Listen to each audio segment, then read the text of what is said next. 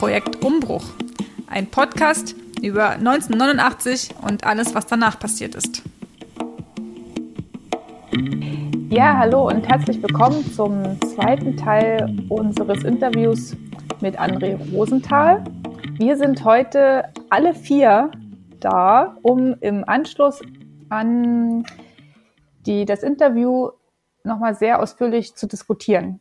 Die, wir hatten es ja im ersten Teil schon angekündigt, ähm, dass es heute so einen Schwerpunkt gibt zu Fragen von Identität, Ostidentität, was äh, ja ist das eigentlich, gibt's das, brauchen wir das? Und ja, wir haben das Interview jetzt anders genommen, da nochmal intensiver wieder einzusteigen, weiter zu diskutieren in unserer kompletten Runde. First time auch, ne? Zum allerersten Mal, alle zu, zu vier. Ja, alles mal alle vier, genau. Sag doch nochmal alle kurz Hallo und dann geht's los. Hallo. Hallo und viel Spaß. Hallo. Super, dann viel Spaß beim Interview und wir hören uns danach zu unserer Diskussionsrunde. Bis dann. Und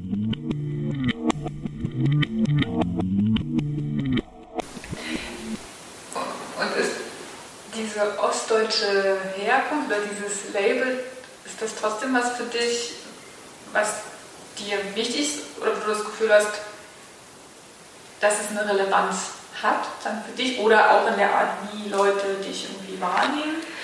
Eigentlich nicht. Die Leute, die mich nicht kennen, die mich zum ersten Mal sehen, haben keine Vorstellung, wo ich herkomme. Also die haben, die wissen nicht, dass ich aus Berlin komme, hätten würden es auch nie äh, denken, äh, weil meine meine ganze mh, hm, Verhaltensweise, meine Denkweise, meine Denkstrukturen sind eigentlich nicht typisch ostdeutsch. Waren sie auch nicht. Die waren die auch nicht zu DDR-Zeiten. Ich die Frage, ob das gibt überhaupt. Ne? Ich, ich glaube, dass es eher regional ist. Wenn man in einem bestimmten Land groß wird, dann, ich mag die Weite Brandenburgs oder die Weite hier Mecklenburg oder so weiter. Ich finde Berge auch ganz cool, aber Berge bin ich nicht groß geworden. Da fühle ich mich immer wie im Urlaub. aber im flachen Land fühle ich mich zu Hause. ja. Und ich fahre auch gerne an die Ostsee, aber ich fahre genauso gerne auch zum Pazifik. Ich habe ja jetzt fünf Jahre in den USA jetzt gewohnt auch, ähm, die größten Teile. Und ich finde die USA bezaubernd. Das ist äh, neben England mein, meine zweite große Liebe und, und da lebe ich jetzt auch partiell. Ähm, und den Luxus oder die, die, die Möglichkeit zu haben, in zwei Ländern zu leben, wie hier in, in der Nähe von Berlin und in Kalifornien, ist schon ähm, was sehr viel Spaß macht. Und mir gefällt Kalifornien von der Landschaft her, vom Drive, von der, von der Geschwindigkeit, wie dort Entscheidungen getroffen werden, wie Sachen umgesetzt werden. Ja, das macht mir eigentlich viel Freude. Und insofern glaube ich, ist es weniger die Frage Ost-West, sondern eher eine regionale Sache. Es gibt also auch in den USA zwischen Ostküste und Westküste massive Unterschiede. Die Kultur ist eine völlig andere. Die sprechen zwar Englisch, aber die verstehen sich auch nicht. Da das, die, die Leute an der Ostküste kommen in Kalifornien auch nicht so zurecht. Die gehen da mal hin und machen Urlaub und dann sind sie aber schnell wieder an der Ostküste, weil sie mit dem komischen Gehabe, was an der Westküste ist, nicht zurechtkommen. Und so sehe ich das auch. Also ich glaube, jemand, der aus Braunschweig kommt oder aus Hannover oder aus München ist oder aus Freiburg, ist mehr regional geprägt. Ja. Wenn ich in der Eifel groß geworden bin, im Länderdreieck, dann finde ich das super cool. Und dann finde ich das hier in Brandenburg ziemlich grottig und langweilig, was ich durchaus verstehen kann. Ja. Ich glaube, man muss Deutschland ganz anders wahrnehmen. Man muss Deutschland aus der Geschichte wahrnehmen als ein viel Staatensystem. Wir hatten Dutzende Länder, äh, Herzogtümer, Grafschaften, ähm, wenn man zurückguckt, wenn man einfach mal guckt, wie Deutschland strukturiert war äh, im 16., 17. Jahrhundert, was ja nicht so lange her ist, das definiert uns viel mehr als die Frage, du kommst aus dem Osten oder du kommst aus dem Westen. Ja, ein Hanseat ist ein Hanseat und jemand, der aus Berlin-Brandenburg kommt, den kann man eigentlich erkennen, aber weniger an Ost oder West, sondern eher daran, wie die reden und was die denken und was die essen und was ihnen wichtig ist. Ja. Und man muss, glaube ich, das so diskutieren. Man kennt, erkennt auch Thüringer ganz genau, weil, weil die essen was ganz anderes, als was man hier isst. Die sind auch, oder die, die Sachsen sind einfach lieblicher. Also netter, Freund, oder wenn man ins Rheinland kommt, sind die Leute nett und freundlich. Man denkt gar nicht, dass man in Deutschland ist. Das ist eine ganz andere Lebenskultur, eine ganz anderer Frohsinn. Da findet man optimistische, die Leute lächeln, die laden einen ein, da denkt man, man, die, man kann jetzt gleich da, wird man eingeladen, kann Kaffee und Kuchen, man kann gleich da übernachten. Das würde man hier in Brandenburg nicht, hier braucht man 30 Jahre, da wird man eingeladen, damit jemand dein Tor aufsperrt und einen reinlässt. Ja. Hm. ja. Ja, es ist interessant, dass du das so. Also wenn man hier mal durch, ich meine, ich lebe ja noch dicht an Berlin dran ja. und fühle schon, ich bin im Ausland. wenn man hier noch 20, ich war gestern in Jüterburg zu einem Orgelkonzert. Mhm. Wenn man da in den niedrigen Fleming reinfährt, dann hat man das Gefühl, dass das Ende der Welt ist da erreicht. Ja. So eine andere Welt. Die ist Jahrhunderte zurück. Ja. Das haben aber auch schon Bettina und Achim von Arnim gesagt, als sie sich da zurückgezogen haben auf, auf die Land, Landes, da im Land so ein kleines Gut da führen wollten und die Landfrische genießen wollten. Die waren so isoliert. Ich glaube, die Bettina ist ja auch nach drei Jahren geflüchtet wieder nach Berlin. Tja. Ist nichts verändert. Und hat, hat ihren armen Mann zurückgelassen, ja, weil sie nicht vom mondänen Leben in Berlin lassen konnte. Da hat sich nicht, nichts hat sich, ist es noch genauso wie damals.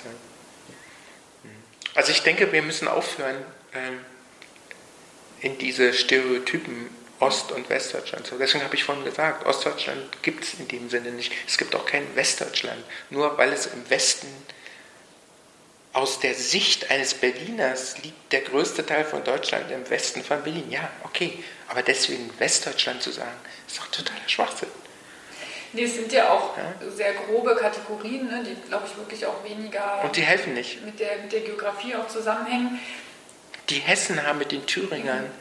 so viel mehr Gemeinsamkeiten, ja. Schon das Wappen, man kann ja die Wappen kaum auseinanderhalten. Mhm. Ähm, ja, ich glaube, man muss in Deutschland wirklich tief buddeln, man muss die Leute aus der regionalen Herkunft her verstehen, aus ihren aus ihrem Dialekt, aus dem, was sie essen, aus dem, was sie denken, wie ihre Familien, ob sie protestantisch oder katholisch sind oder, oder keiner Religion nachhängen, das prägt einen viel mehr äh, äh, als alles andere.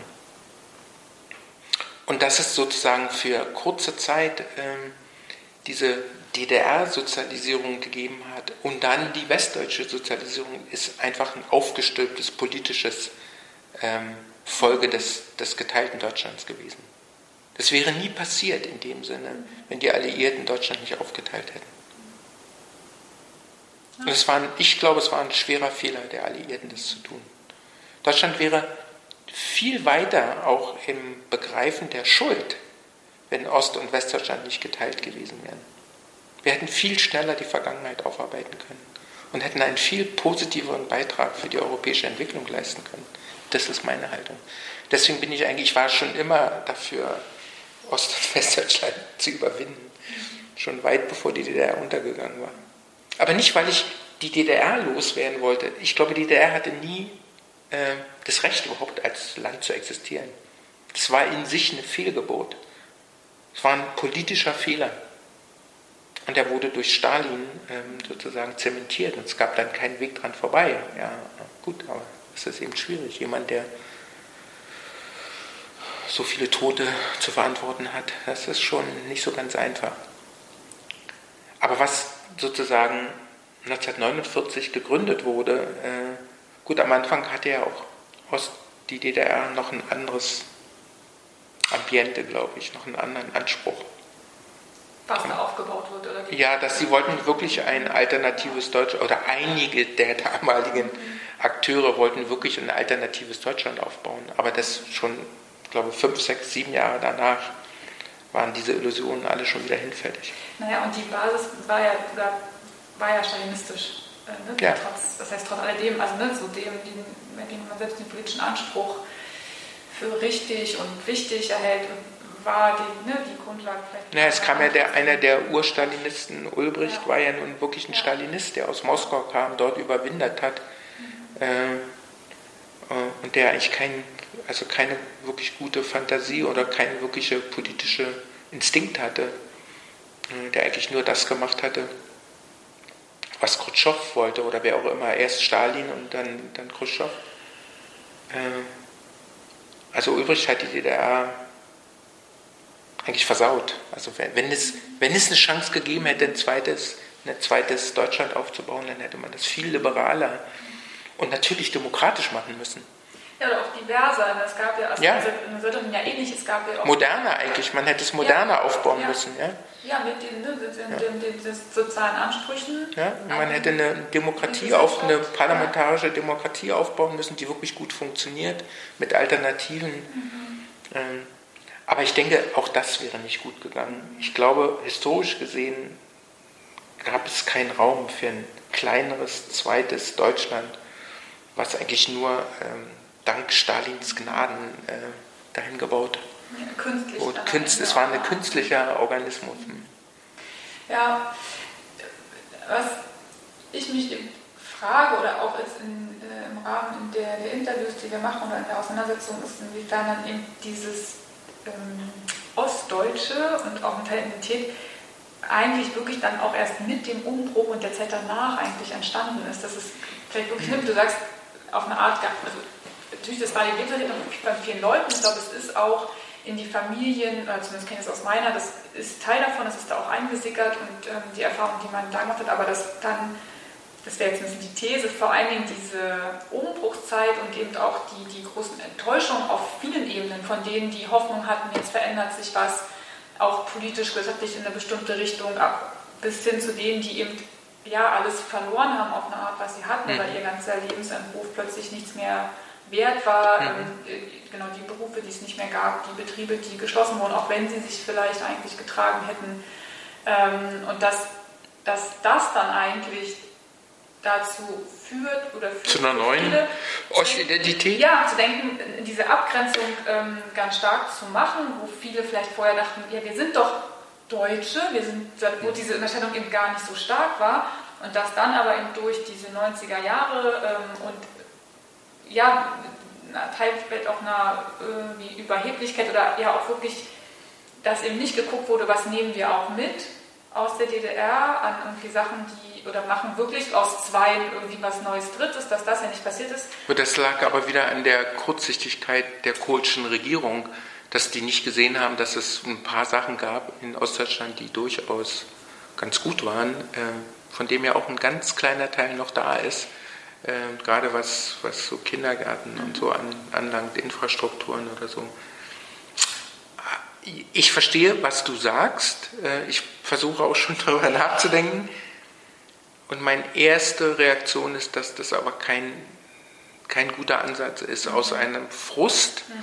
aus einer Enttäuschung heraus eine, eine teilnationale Bewegung zu formen. So eine Art der enttäuschte äh, ostdeutsche Gruppe, sozusagen die neue, die dritte Generation in Ostdeutschland sind die Enttäuschten, weil die Eltern enttäuscht sind. Und jetzt kommt eine neue Ostidentität, die da getragen wird. Möglich, von der, also ich halte, ich will es nicht wegreden oder so, aber ich glaube nicht, dass das der richtige Weg ist. Ich glaube, meiner Meinung nach der richtige Weg ist, die regionalen Besonderheiten in Deutschland wirklich zu verstehen Deutschland war noch nie ein Nationalstaat. Noch nie. Und wird es auch nie sein. Wir werden nicht Frankreich sein. Wir haben noch nie eine wirkliche Zentralregierung gehabt. Und wenn wir sie hatten, ging es total in die Hose. Nämlich im Nazireich, ähm, äh, da war ja de facto eine, eine Art national, äh, ganz schreckliche Nationalregierung. Äh, Deutschland ist zerklüftet, ist extrem heterogen und das ist eigentlich unser Reichtum. Und mit dieser Unterschiedlichkeit Nord, Süd, West, Ost, ein Bundesland zum anderen und alte und neue Bundesländer ist auch so, so die nächste Lüge.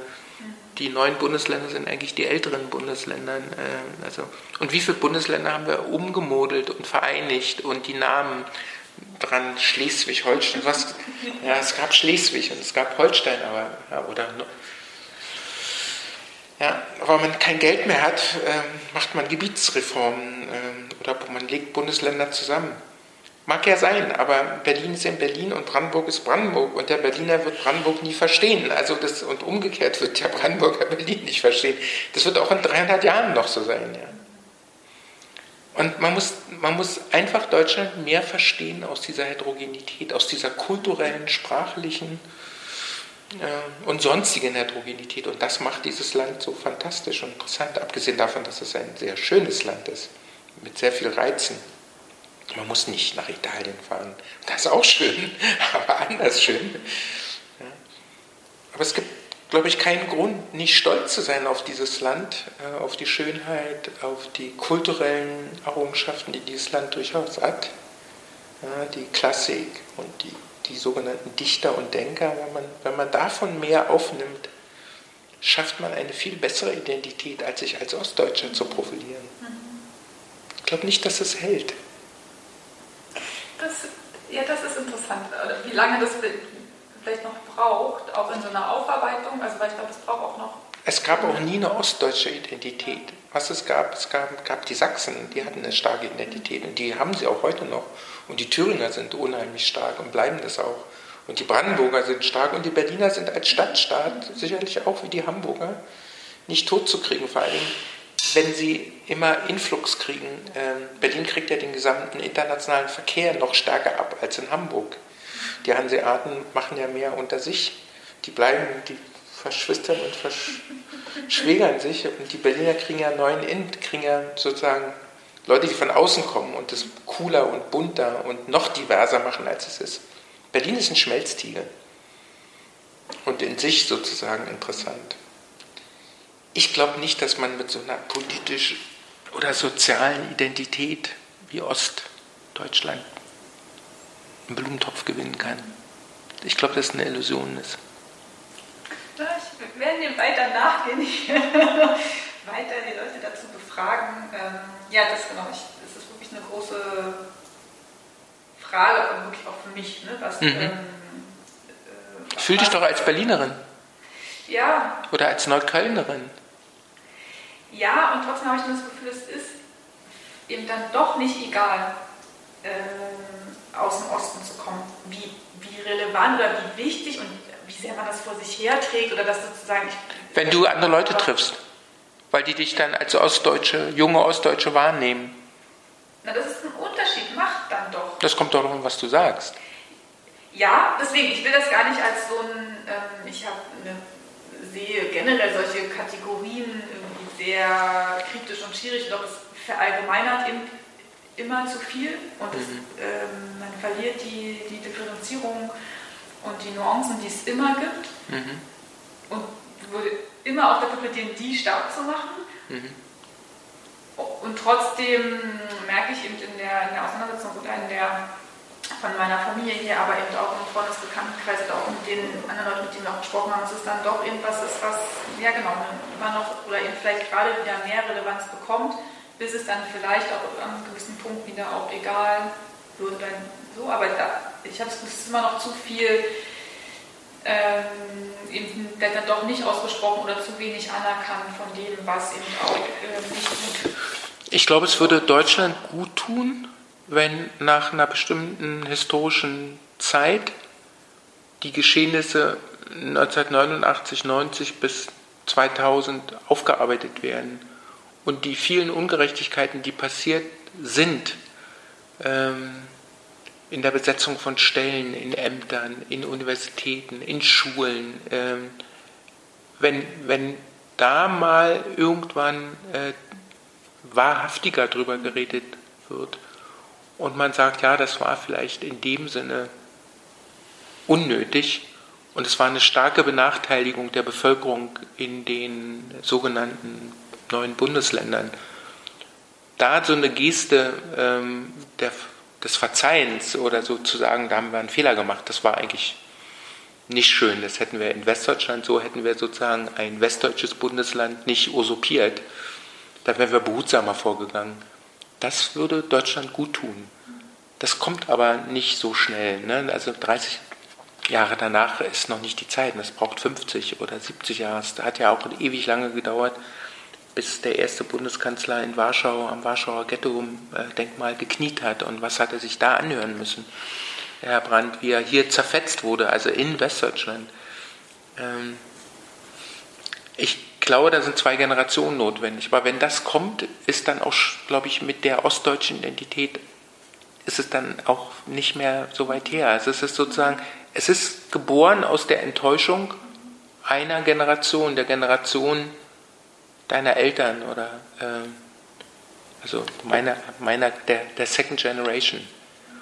Ähm, weil viele unter denen mit der Wende geglaubt haben, sie würden die Verlierer der Geschichte sein. Ja, ähm, ja aber ich glaube, die Geschichte lässt sich auch nicht ändern. Also es ist sozusagen, es ist eine Maschinerie, die da abläuft ähm, und man muss sich erstellen und das Reflektieren und das Bedauern retrospektiv bringt nichts. Man muss nach vorne gucken und sagen, was kann ich denn eigentlich jetzt ändern, damit Deutschland ein attraktives Land wird, also noch attraktiver als jetzt. Also was müssen wir eigentlich tun? Ja, und ich glaube, das ist vielleicht auch was, wo ich mir denke, da gibt es vielleicht eben auch was zu lernen, eben auch aus diesen ähm, Umbruchserfahrungen äh, die's, äh, oder auch diesen Reformerfahrungen, gute wie schlechte, die es dann vielleicht einfach auch gab im, im Zuge ähm, der Wende, äh, wo ich denke, auch deswegen lohnt sich, glaube ich, der Blick dahin und auch die, die, die Aufarbeitung. Man hätte zum Beispiel aus meiner Sicht großzügiger sein müssen. Das war ein Fehler, Leuten zu sagen, du bist es nicht mehr wert, hier die Funktion zu bekleiden, weil du warst Parteisekretär in der SED. Ähm, nicht zu fragen nach seiner fachlichen Eignung, sondern sozusagen mit einer Schablone zu sagen, du kommst hier weg. Das hat man mit den äh, Offizieren äh, der Wehrmacht auch nicht getan und mit den SS-Obersturmbannführern. Die sind alle was in Westdeutschland geworden. Warum man nun sozusagen in der Second Generation das an der DDR ausgelebt hat, indem man Leute sozusagen kastriert hat, förmlich. Ähm, das war falsch. Da hätte man groß, man hätte großzügiger sein müssen. Man hätte sagen müssen, ja, da, hast vielleicht irgendwo die eine oder andere Sache falsch gemacht. Und natürlich, wenn jemand jetzt eine große Stasi-Akte gehabt hätte, das wäre, das wäre ein No-Go. Aber es sind ja auch viele Leute aus ganz anderen Gründen abgesägt äh, worden. Die hatten keine Stasi-Akte und die wurden die konnten trotzdem nichts mehr werden. Schön, dass ihr wieder alle da seid. Das war jetzt also das wirklich der letzte Teil des Interviews, was ein sehr langes Interview, deswegen haben wir es ja auch geteilt. Es war aber trotzdem fanden wir sehr spannend und auch sehr kontrovers an einigen Punkten. Vielleicht als erster Einstieg meinerseits, um das Interview so ein bisschen zu rahmen. Eine Sache, die ich sehr schön fand daran, war, dass er das Verzeihen können so hochgehalten hat. Er hat dann so gesagt, ja, nach der Wende ist vielleicht einer der Fehler seiner Meinung gewesen, dass sich nicht genug verzeiht wurde. Sagt er einerseits und andererseits hat er dann harte Themen und harte Thesen, die auch ein wenig ähm, starke Thesen sind, die wir jetzt gemeinsam alle noch einmal kurz diskutieren wollten. Und Saskia, vielleicht du zuerst? Genau, ich fand ähm, das, diesen Teil zum, vom Interview auch nochmal sehr interessant. Wir haben ja auch äh, schon gesagt, dass wir das nochmal zum Anlass leben wollen, so ein bisschen über Identitäten zu diskutieren. Und ein, ja, eine Sache, die ich ganz lustig fand, war, dass er äh, sich ganz sicher war, dass er äh, nicht typisch ostdeutsch ist, aber natürlich bedeutet das ja irgendwie auch, dass er davon Begriff haben muss, was typisch ostdeutsch sein äh, sein muss. Äh, oder zumindest andere Leute sind auf ihn zugekommen und sind, haben ihn damit sozusagen konfronti konfrontiert. Und genau, also es scheint doch irgendeine Realität zu sein, von der er sich aber ähm, sehr stark abgrenzen will. So habe ich es verstanden.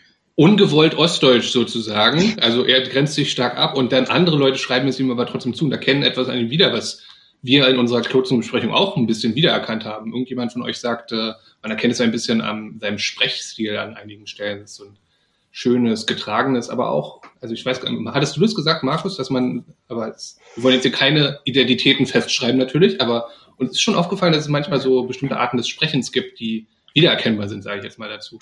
Ja, ich weiß es nicht. Also ich glaube, dass äh, ich habe das Gefühl, dass in so ostdeutsche Biografien, dass öfter das Präteritum benutzt wird zum Beispiel, also so ein bisschen gestelzer das klingt, so ich, ich ging dann nach Cambridge oder so, sowas fällt dann, könnte aber auch professoral einfach sein, also muss jetzt nicht per se Ostdeutsch sein, aber ich habe manchmal das Gefühl, das ist wirklich jetzt ein absolutes Vorurteil, äh, dass Leute im Osten halt so immer so klingen, als würde sie einen Bericht schreiben oder irgendwie so, was, was sie jetzt gemacht haben, so dass, und das dann auch ins Mündliche rübergeht.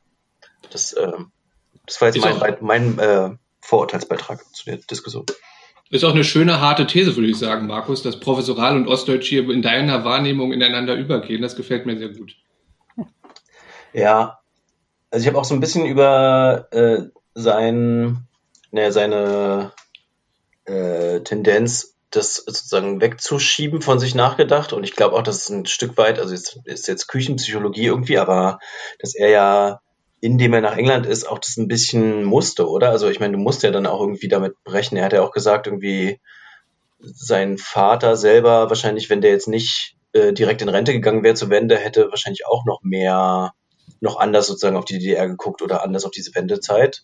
Und seine Mutter ist kurz vorher gestorben und deswegen glaube ich, dass das sozusagen äh, auch ein Stück weit so ein, ein Wegschieben von dieser DDR-Geschichte war. Und er hat ja trotzdem aber gesagt, dass er seit 76, glaube ich, schon so ein bisschen mit dem System gebrochen hat. Also ich fand das auch alles voll überzeugend, dass er sozusagen das, was er mit Ostdeutsch verbindet, hat, ist ja sozusagen eins zu eins DDR und dem System trauert er halt überhaupt nicht nach. So. Aber deswegen kann er, also die Frage ist ja, wie sehr ist das trotzdem an die Frage der Identität geknüpft? Oder mhm. andersherum, man braucht ja nicht einen positiven Bezug zur DDR, um sich ostdeutsch zu fühlen oder sich selbst als Ostdeutsche oder Ostdeutscher zu sehen. Ist es so?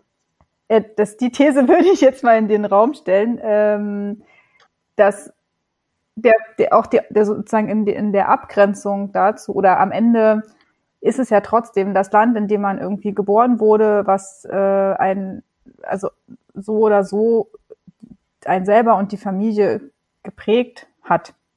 Oder allein der Fakt, dass es sozusagen nicht mehr existent ist, ist, glaube ich, was, was ähm, ich würde schon behaupten, das ist einfach ein automatischen Teil von einem, so wie das, also alles ist, wie man sozusagen, welcher dann doch quasi Nation man geboren wurde, so sehr das halt alles am Ende politisch konstruiert und äh, man das irgendwie hinterfragen kann und das irgendwie ablehnen kann und sagen kann, es ist mir egal, ob ich jetzt irgendwie Deutsch bin oder nicht, ist, ich würde sagen, es bleibt halt trotzdem ein Teil von, von einem.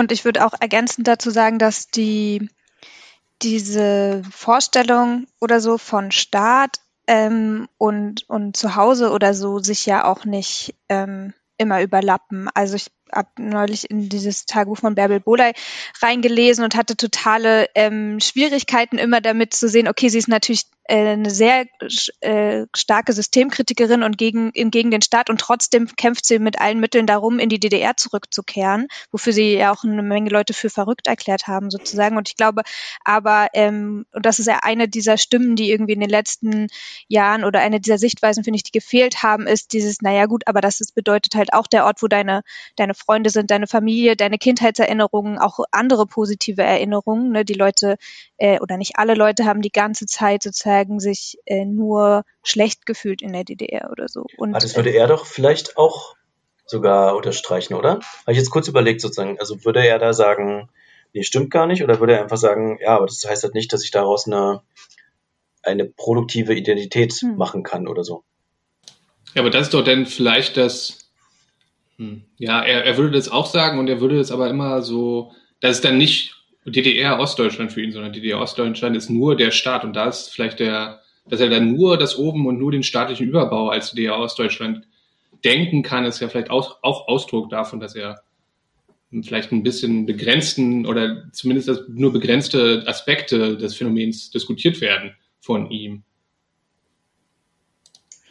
Und er bezieht das ja auch ein Stück weit dann auch noch auf die Nachwendezeit. Also René fragt ja explizit sozusagen nach der Nachwendezeit und da sagt er ja auch, also aus, ähm, aus dem Unrecht vielleicht, das den Leuten widerfahren ist, heraus, äh, lässt sich noch keine gute Kon ähm, Identität konstruieren. Was natürlich in dieser Überspitzung stimmt, aber die Frage ist ja, selbst wenn es nicht, also wenn wir würden es vielleicht nicht Identität nennen, sondern irgendwie Bewusstsein oder so, aber ähm, lässt sich nicht äh, mit dieser Erfahrung zumindest was anfangen, die ja jetzt vielleicht auch uns zum Beispiel alle hier zusammengebracht hat. Also gibt es da nicht doch auch was Produktives drin?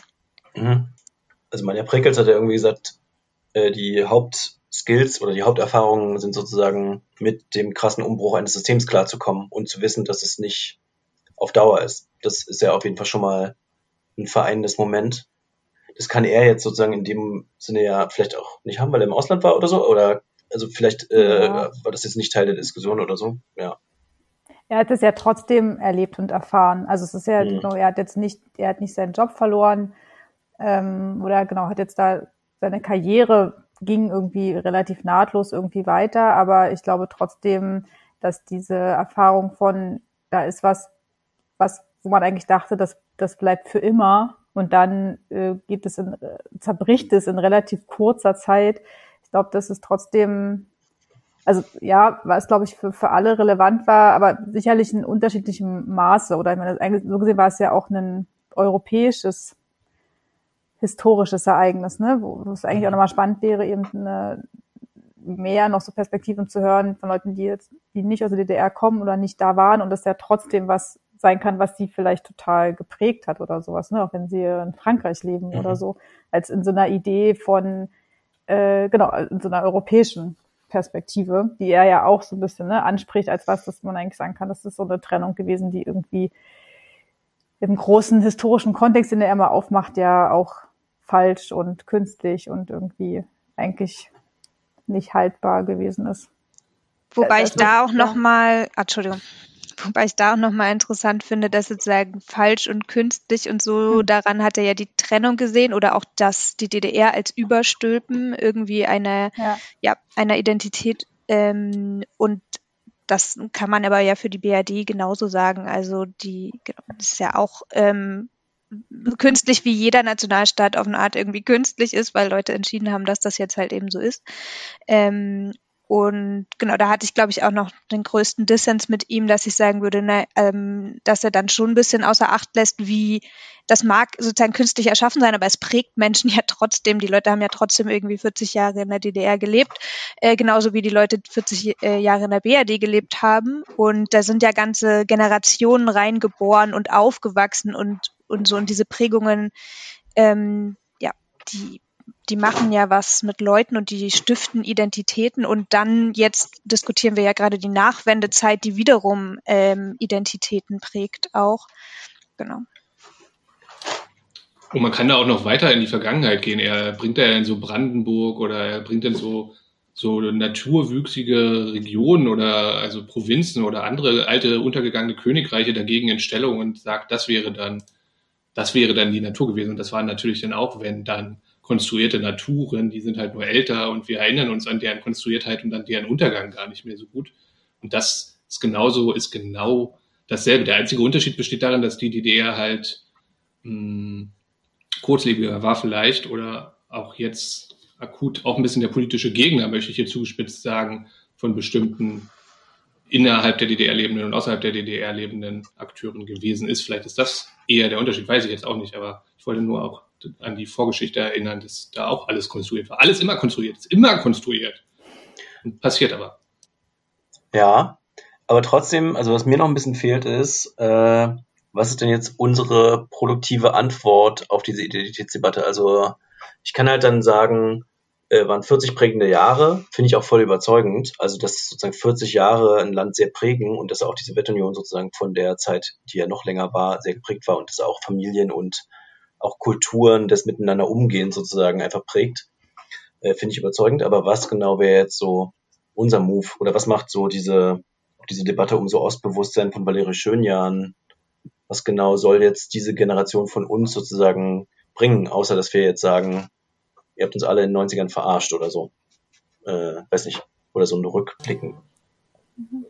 Ja, das finde ich auch die total wichtige Frage, weil diese Identitätsdebatte ganz schnell auch was so eben Reaktionäres hat und was ähm, ja eben so biologistisches und so was Festes irgendwie, ne? Wo man sagt, ja, genau das ist jetzt das Ostdeutsche und nichts anderes. Und das ist ja, ne, ne, glaube ich, eine Haltung, die eben alles andere als produktiv ist. Und ähm, in die Richtung will ich auch irgendwie sozusagen gar nicht denken. Und frage mich das irgendwie auch genau, was man trotzdem damit macht. Und ich glaube, für mich ist also so ein produktives Moment, was äh, man da vielleicht irgendwie mitnehmen kann, eben eine äh, sozusagen mit der Perspektive zurück auf die auf die DDR und auf diese Wendezeit ähm, ja dann auch Verhältnisse von heute weiter auch vielleicht auch tiefergehender zu, zu kritisieren oder auch zu gucken, was ist oder generell auch so was war was war damals auch irgendwie nicht irgendwie richtig oder was hätte eigentlich auch anders sein sollen in der DDR genauso wie in der Nachwendezeit bis heute sozusagen ne, zu gucken ja was äh, braucht es eigentlich anderes für ein gutes Leben. So, und da kann man, glaube ich, schon, also aus, aus, immer aus der Geschichte auch irgendwie lernen, aber eben auch aus, aus der jüngeren Geschichte und auch, ja, eben aus dem, was, was Leute da heute auch noch irgendwie so beschäftigt oder was eben bisher nicht aufgearbeitet oder besprochen oder, ne, oder irgendwie ehrlich nochmal sich angeguckt wurde. Ich finde ähm, zwei Sachen, die ich daran produktiv finde, sich mit, mit dieser Zeit nochmal auseinanderzusetzen, ist halt einmal dieses Aufdecken dessen, was uns ein bisschen verloren gegangen ist äh, in, den, in, in der Debatte, wie sie in den letzten 30 Jahren geführt wurde. Also vor allem diese äh, alternativen Ansätze, die damals von, von ganz vielen verschiedenen Leuten äh, probiert wurden, in Ansätzen diskutiert wurden, ähm, kurz ja, für, vielleicht sogar kurz vor der Umsetzung standen, ähm, auch die Vorstellung, dass da irgendwie sich äh, so viel Bewegung in so ein ganzes äh, kleines Land äh, gebracht wurde, finde ich irgendwie äh, interessant und sich genau diese Ansätze auch alle nochmal anzugucken. Ähm, und dann den zweiten Punkt, und ich finde so ein bisschen kann, können wir jetzt mit der Corona-Pandemie oder so vielleicht daran am ehesten äh, das erstmal selber nachfühlen als Generation, aber ja, da, davon was mitzunehmen, wie das quasi ist, wenn, wenn von heute auf morgen alles anders ist, wenn Strukturen sich einfach komplett wandeln. Das ist ja ähm, genau, bei allem, was auch Schreckliches passiert ist, ist es ja interessant. Also unsere Eltern haben ja dann zum Beispiel eine ganz andere Gewissheit sozusagen, wie, ähm, wie Realität überhaupt oder Verhältnisse in Stein gemeißelt sind oder nicht. Und genau da, darüber will ich sie befragen und darüber will ich was lernen, darüber, äh, wie, ja, wie Veränderung funktioniert, worauf man auch aufpassen muss oder so, wenn man für eine andere Gesellschaft streitet oder eine bessere Gesellschaft. Ja, ähm, also vielleicht kurz, also genau, ich finde, das sind ja schon viele Aspekte, die Saskia genannt hat, die wir auch immer wieder nennen, dass wir diese Erfahrungen nochmal, dass wir denen Raum geben, dass wir sie reflektieren, dass wir auch aus die äh, gesellschaftlichen Angebote oder Utopien, die in der Umbruchszeit entwickelt wurden, auch dass wir die wieder zurückbringen. Aber wir kommen, um das mit der Identitätspolitik nochmal anzuschließen, der Unterschied zwischen dem, was äh, Schönjan macht und was hier wieder verhandelt wurde, ist halt, es geht nicht um Identität. Schönjan sagt, es geht um ein Bewusstsein darum, dass es verschiedene Biografien und Erfahrungen gegeben hat und diese will sie einfach nur erzählen und denen auch Anerkennung zuteil werden lassen. Es geht nicht darum, dass Leute sich jetzt als Ostdeutsche identifizieren sollen. Das ist einfach ein Missverständnis und da geht man immer wieder dieser Diskussion auf den Leim. Ich glaube, das ist nicht das, was sie will. Sie hatte ja noch das Beispiel in ihrem Buch, was, also, wo sie dann ihre Freundin hat, die aus Westdeutschland, sagen wir, sie kommt aus München, ich weiß nicht mehr, kommt und die hat sich dann durch das Beschäftigen mit der ostdeutschen Geschichte und der Umbruchsgeschichte auch damit so, so ein Bewusstsein angeeignet, dass es bestimmte Unterschiede gibt zwischen ihrer eigenen privilegierten Biografie und den Biografien, die ihre Mitbewohnerin Valerie jetzt gehabt hat. Und das ist sozusagen das, darum geht es. Es geht nicht darum, dass sich jetzt Leute als Ostdeutsche fühlen sollen. Es geht nur darum, dass alle, Ostdeutsch, Europäisch, Westdeutsch, egal, ein Bewusstsein dafür haben, dass es in Ostdeutschland andere Biografien gegeben hat. Und das ist ein bisschen ja. die Sache. Und was wir dann dadurch Neues gewinnen, ist, dass wir akzeptieren, dass es interessant sein könnte, sich diese Geschichten und was dort auch passiert ist, sich anzuschauen. Das ist so ein bisschen der eine Punkt. Und dann auch aus diesen Geschichten abgeleitete Ungleichtradition, nenne ich das jetzt mal, dass jetzt sozusagen die Verteilung des gesellschaftlichen Reichtums, die Verteilung der Position innerhalb unserer Gesellschaft so ungleich ist, dass man sich das auch als Kontinuität und Ergebnis dieser Phase vergegenwärtigt. Das ist vielleicht das Zweite. Und das Dritte, was man sich auch anschauen könnte, wäre, sich die Tradition der Abwehrstrategien anzuschauen. Was er jetzt hier sagt, Ostdeutschland, ostdeutsche Identität, das ist nur eine, ein kollektives Trauern oder so, oder diese Jammer-Ossi-Sachen. Ich würde schon markieren, dass das auch immer wieder so eine, also es wird sozusagen, man erinnert an bestimmte Un Ungerechtigkeiten, die passiert sind, oder bestimmte Verwerfungen in der Gesellschaft, die passiert sind, und dann kommen Leute und sagen, ach, Leute, lasst mal nicht mehr darüber reden. Das ist doch hier immer wieder so jammern, das hatten wir doch alles schon mal. Das bringt doch nichts, über das Jammern zu werden. Und ich glaube, das ist eine Abwehrstrategie, um über bestimmte Sachen, die schiefgelaufen sind, nicht sprechen zu müssen. Und ich glaube, das ist hier wieder genauso passiert. Und ich finde es auch wichtig, sich sowas anzuschauen. Na, ich wollte noch mal ergänzen, dass es ja auch nicht äh, nur um Ver Vergangenheit dabei geht, sondern ähm, Oberender hat das, glaube ich, in seinem Buch auch noch mal äh, ganz gut rausgeschält. Dass die gleichen Leute haben ja weiterhin äh, diese Erfahrungen, die sie in der Wendezeit gemacht haben, also als Akteurinnen und Akteure der der Einheit und so äh, weitergetragen. Also Schäuble hat sein Wissen mitgenommen in diese äh, Griechenland-Krise oder in die Finanzkrise 2008 und es sind zum Teil dieselben Akteure, die mit den gleichen Methoden weitergearbeitet haben. Das ist ja nichts, äh, was einmalig da war, sondern daraus haben ja auch in verschiedentlich sozusagen Leute gelernt in, in, in ganz unterschiedlicher Weise. Und genau, das in so einen Kontext zu setzen und so diese Kontinuität sich auch anzugucken, finde ich auch produktiv. Na, ich, also verstehe das so, das ist natürlich dann vielleicht wirklich die Frage, wie, also wenn, wenn man diese vertritt, quasi auch eine westdeutsche Person kann ein ostdeutsches Bewusstsein haben, äh, aber quasi keine ostdeutsche Nee, nee, nee, ein Bewusstsein für die ostdeutsche Geschichte, nicht ein ostdeutsches Bewusstsein. Bewusstsein. Eine, ein Bewusstsein für die ostdeutsche Identität. Für die ostdeutsche Geschichte. Ja, für die ostdeutsche Geschichte, aber kann, kann quasi keine ostdeutsche Identität haben, weil sie kommt nee, nicht kann aus Ostdeutsch. Das würde ja. sie zumindest nicht als Ziel formulieren. Ja. Äh, genau, also da, so würde ich halt den Unterschied irgendwie äh, sehen, dass es halt dann die Identität dann halt doch was mit Herkunft sozusagen zu tun hat. Ähm, darüber kann man vielleicht irgendwie streiten. Ähm, das, was aber, also so wie ich Markus sozusagen verstehe in der Frage, was macht es halt äh, produktiv, ist es vielleicht wirklich nicht so relevant, wie man es irgendwie genau nennt, oder können es jetzt auch Ostdeutsche sozusagen und Westdeutsche irgendwie oder europäische Leute aus anderen europäischen Ländern irgendwie haben, sondern ähm, ist es halt dann eben nicht die Frage, okay, ist man das jetzt oder nicht, sondern was was macht man irgendwie mit einer mit mit der Haltung oder nimmt man sozusagen die auch der Art irgendwie bewusst oder eben irgendwie auch strategisch einzusagen, ja, solange es sozusagen diese Lohnunterschiede gibt, solange es irgendwie äh, die Unterschiede im irgendwie ja äh, Vermögen äh, und so weiter gibt, was wir jetzt alles irgendwie bisher irgendwie hatten an äh, meinetwegen auch die Möglichkeit irgendwie gute Arbeit zu finden, äh, Versorgung, äh, so, also solange das da Unterschiede gibt, braucht's ein ostdeutsches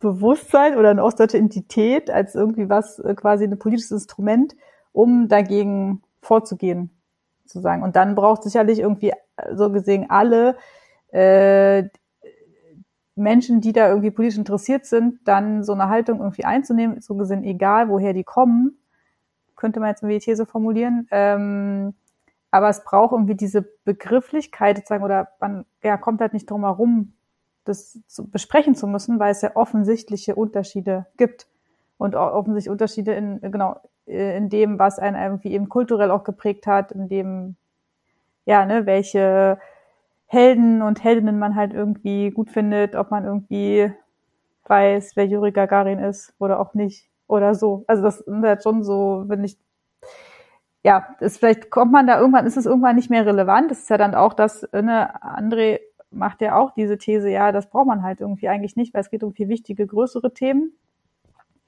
Äh, ja, vielleicht braucht man es irgendwann nicht mehr, aber gerade, glaube ich, braucht man es halt doch, offen, also würde ich sagen, offensichtlich ganz stark.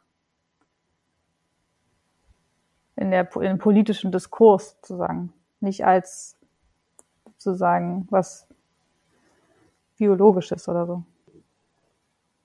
Naja, das ist auf jeden Fall eins der großen Themen gewesen, was wir hatten, was so ein bisschen ähm, eine zweite Sache, die bei mir noch aufgefallen ist, und ja, sie geht nicht zu weit weg, aber so irgendwie fand ich es auch ganz schön hart, wie er so sagt, 50 Jahre DDR, das war einfach nur ein, ein einziger großer Fehler. Das hat mich auch länger noch, ähm, oder fand ich ganz schön hart gesagt. Da habe ich gedacht, wenn ich jetzt in diesem, diese 50 Jahre mitbekommen hätte zu einem bestimmten Teil, wäre ich vielleicht ganz schön ähm, verletzt davon oder wäre ich irritiert davon, dass das hier so ähm, weggeschoben wird. Naja, aber das ist so ein bisschen eine Sache, die vielleicht auch von seiner gesellschaftlichen Positioniertheit halt beeinflusst wird. Er war so eine Art Elite davor und er hat es auf seine Art und Weise geschafft, auch DDR, also auch auf, nach der DDR eine Elitenposition einzunehmen. Und das ist auch vielleicht, wie fandet ihr diese spezifische Rolle, diese spezifische Sprechposition von ihm? Habt ihr, habt ihr da etwas,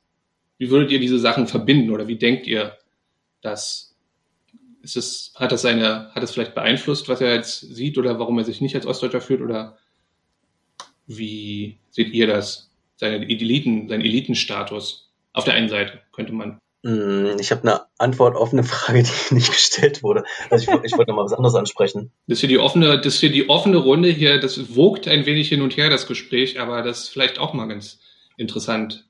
Ähm, dann, dann würde ich noch mal was sagen. Also ich habe mich jetzt ein bisschen gefragt, André Rosenthal ist ja trotzdem in der DDR aufgewachsen und er hat ja, also es gab ja Literatur in der DDR und es gab sozusagen Musik und es gab auch irgendwie eine, eine Kultur, die, glaube ich, auch so ein Stück weit geschlossen war und auch irgendwie mit dem Ostblock verbunden war. Er sagte, er hat schon relativ früh damit abgeschlossen, mit diesem System und so.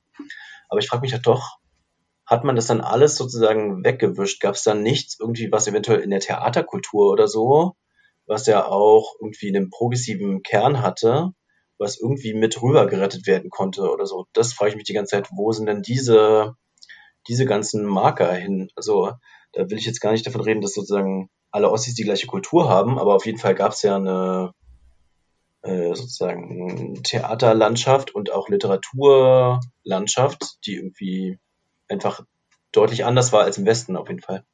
Und das, das frage ich mich so ein bisschen, wo, was man eigentlich mit der macht, wenn man dann ins Ausland geht und dann sagt er, er hat gar nicht so einen Culture Clash gehabt mit England, ne? Weil sozusagen irgendwie war ja schon ein paar Mal in England und in den USA auch vorher. Ähm, aber ich, ich frage mich ja trotzdem, irgendwie so zwei, drei Bücher nimmt man noch mit und äh, irgendwas muss ja da drin stehen. Oder irgendwie so ein paar Sachen muss man doch mitnehmen als Gepäck aus der DDR, zumindest er. Wir jetzt nicht so doll, aber. Ja, ich kann ihn ja nochmal befragen. Wir machen noch ein Interview. steile These, die Kultur ist noch da und sie wird, sie, sie wird von den Leuten, die früher in Ostdeutschland gewohnt haben, in ihren Kämmerchen aufbewahrt und vielleicht in Teilen, es mag ja so Momente, meine Oma gibt mir irgendwann, hier Daniel, du bist ja so mit Theater, hier nimm mal dieses Majakowski-Buch. Und dann habe ich das Majakowski-Buch so durchgeguckt und so. Danke Oma an dieser Stelle, liebe Grüße. Aber doch war ein schönes Buch, ne? schöne Bilder und so Gedichte und so. Fand, aber es hat mich jetzt nicht emotional erreicht, vielleicht weil er schon so eine gewisse Distanz sich eingebaut hat und so. Aber das ist die steile These, Markus. Im Kleinen, weil es ist ja so, ne, die DDR hat anders funktioniert. Die Bücher waren super günstig, alles wurde auf sozusagen durch Bezuschussung konnten, es gibt tausende, also viel mehr Bücher als das heute und das waren dann auch alles so Theaterstücke und so. Das ist vielleicht an einigen Stellen da und was in den Gebäuden an Kultur verbaut wurde, fällt gerade langsam auseinander. Gibt's ja auch, habe ich schon mal darauf hingewiesen, diesen schönen Instagram-Account. Aber das vielleicht nur als kurze Impulse dazu. Gerne du, Saskia. So, noch mehr Bücher als heute, das kann ich mir ehrlich gesagt gar nicht vorstellen. Naja, also ich meine, ähm, ich, wenn ich es richtig einschätze, dann war André Rosenthal auch schon zu DDR-Zeiten ähm, sehr zielstrebig und wird, also man wird ja nicht mal ebenso Spitzenwissenschaftler. Ich glaube, er wird auch sehr viel Zeit und Kraft und Energie und Gedanken an sein Studium und die Wissenschaft ähm, gegeben haben. Und dann hatten wir, glaube ich, bei Oberender ja auch schon mal dieses Thema der inneren Migration und auch, das ist ja auch eine Generation gewesen, die, glaube ich, viel an diesen ganzen kulturellen Sachen sich auch aus dem, aus dem Westen schon irgendwie besorgen konnte. Deswegen ähm, glaube ich trotzdem natürlich auch, wie du das ansprichst, Markus, dass das so, dass er geprägt ist davon irgendwie, aber ich glaube, dass es auch oft schwer ist, das greifbar zu machen oder genau zu benennen oder zu sagen, das sind die drei Bücher, die, die ich mitgenommen habe, die mich geprägt haben oder so. Ähm, jedenfalls bin ich da manchmal ein bisschen skeptisch, wenn Leute dann, ja. dann sagen, das ist dieses eine Buch oder so. Aber jetzt genau. Ich nee, finde ich. Zuspitzen, äh, aber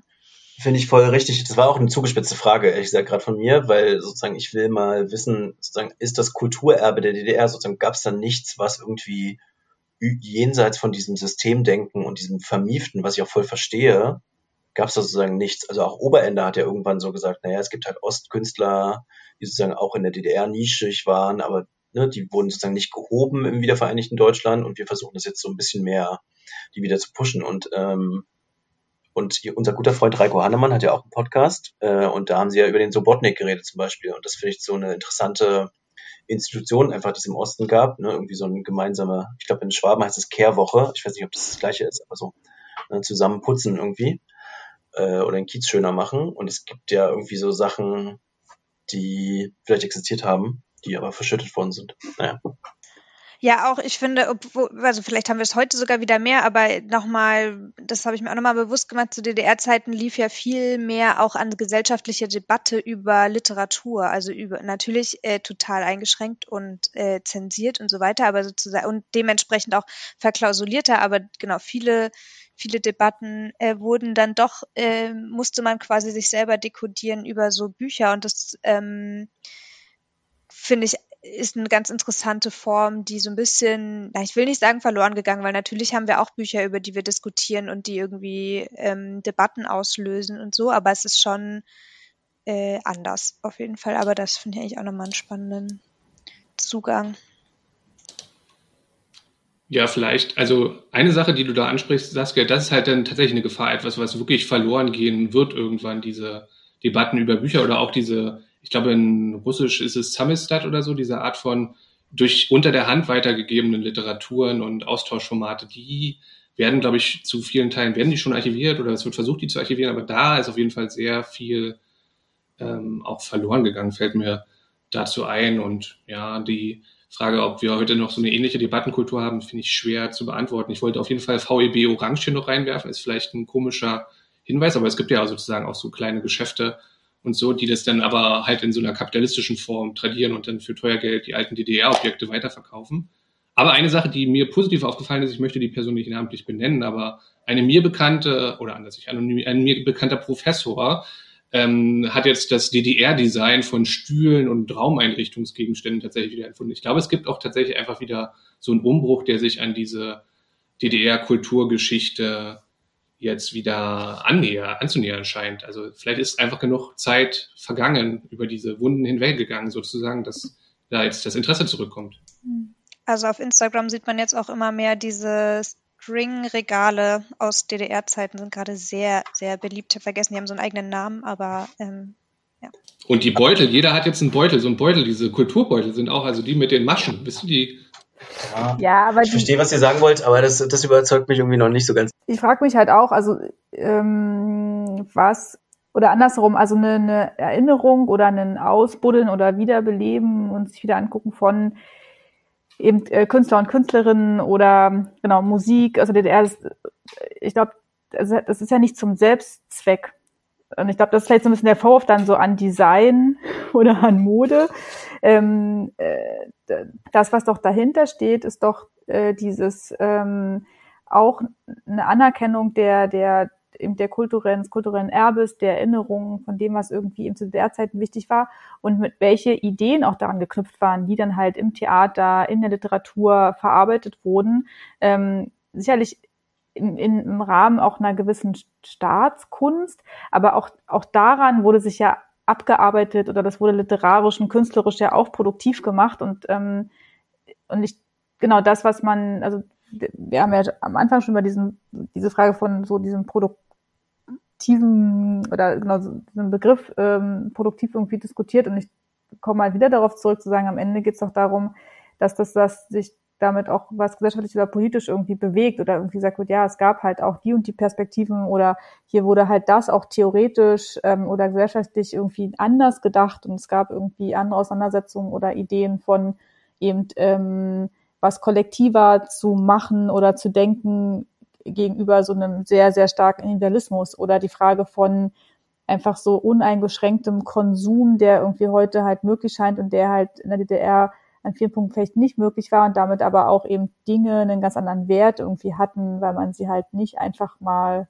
ad hoc ersetzt hat, sondern man hat sie halt repariert, man hat, ist halt ewig irgendwie Büchern hinterhergerannt ähm, oder war irgendwie, genau, irgendwie oder hat halt Schallplatten äh, ganz anders und bewusst irgendwie gekauft. Äh, und das, weil ich das sagen, das sind halt Sachen, vielleicht trägt sich das auch nicht weit genug, weil am Ende bleiben ja trotzdem die, bleibt die konkrete Frage, wie soll Gesellschaft oder kann Gesellschaft anders aussehen, als sie heute sozusagen im Kapitalismus irgendwie aussieht. Ähm, und da ist dann vielleicht die DDR oder die Sowjetunion am Ende halt, naja, hat, hat ja doch nicht die Antworten geliefert, die man vielleicht irgendwie erhofft hat, oder da will man irgendwie auch nicht zurück. Ähm, aber es sind so, finde ich, so vielleicht sowas wie Ansatzpunkte oder so kleine Puzzlesteine, sich doch anzugucken, ja, was, genau, was waren denn die Auseinandersetzungen und was kann man von denen heute irgendwie eben so mitnehmen oder nochmal verändern oder anpassen, um irgendwie die, das System, was wir halt heute haben, grundsätzlich eben zu kritisieren oder und, und neue Entwürfe halt zu kreieren, wie es denn anders gehen kann. Weil das ist ja auch so das Gefühl, naja, der Kapitalismus hat irgendwie gewonnen, also ist es jetzt das Nonplusultra, hat sich ja gezeigt. Und da irgendwie wegzukommen und sagen so, nee, brauche was Neues. Da kann das, glaube ich, vielleicht helfen. Und das wäre so meine Hoffnung, dass man da vielleicht nochmal Dinge entdeckt. Eigentlich finde ich das äh, schon ein schönes Schlusswort. Trotzdem haue ich nochmal. Ja. Oder sage ich einfach nochmal was dazu. Nein, nicht genau. Ähm, genau diese Ansatzpunkte irgendwie finde ich äh, auch total gut. Oder ich finde auch dieses einfach auch nochmal eine alternative Vorstellung zu bekommen oder zu wissen, gar nicht vor gar nicht allzu langer Zeit oder gar nicht allzu fernem Ort oder so haben Leute anders, das anders gemacht oder wenigstens anders probiert. Ähm, und auf jeden Fall mit aller Kritik, die daran zu üben ist, äh, sich das auch anzuschauen. Aber äh, genau, ich äh,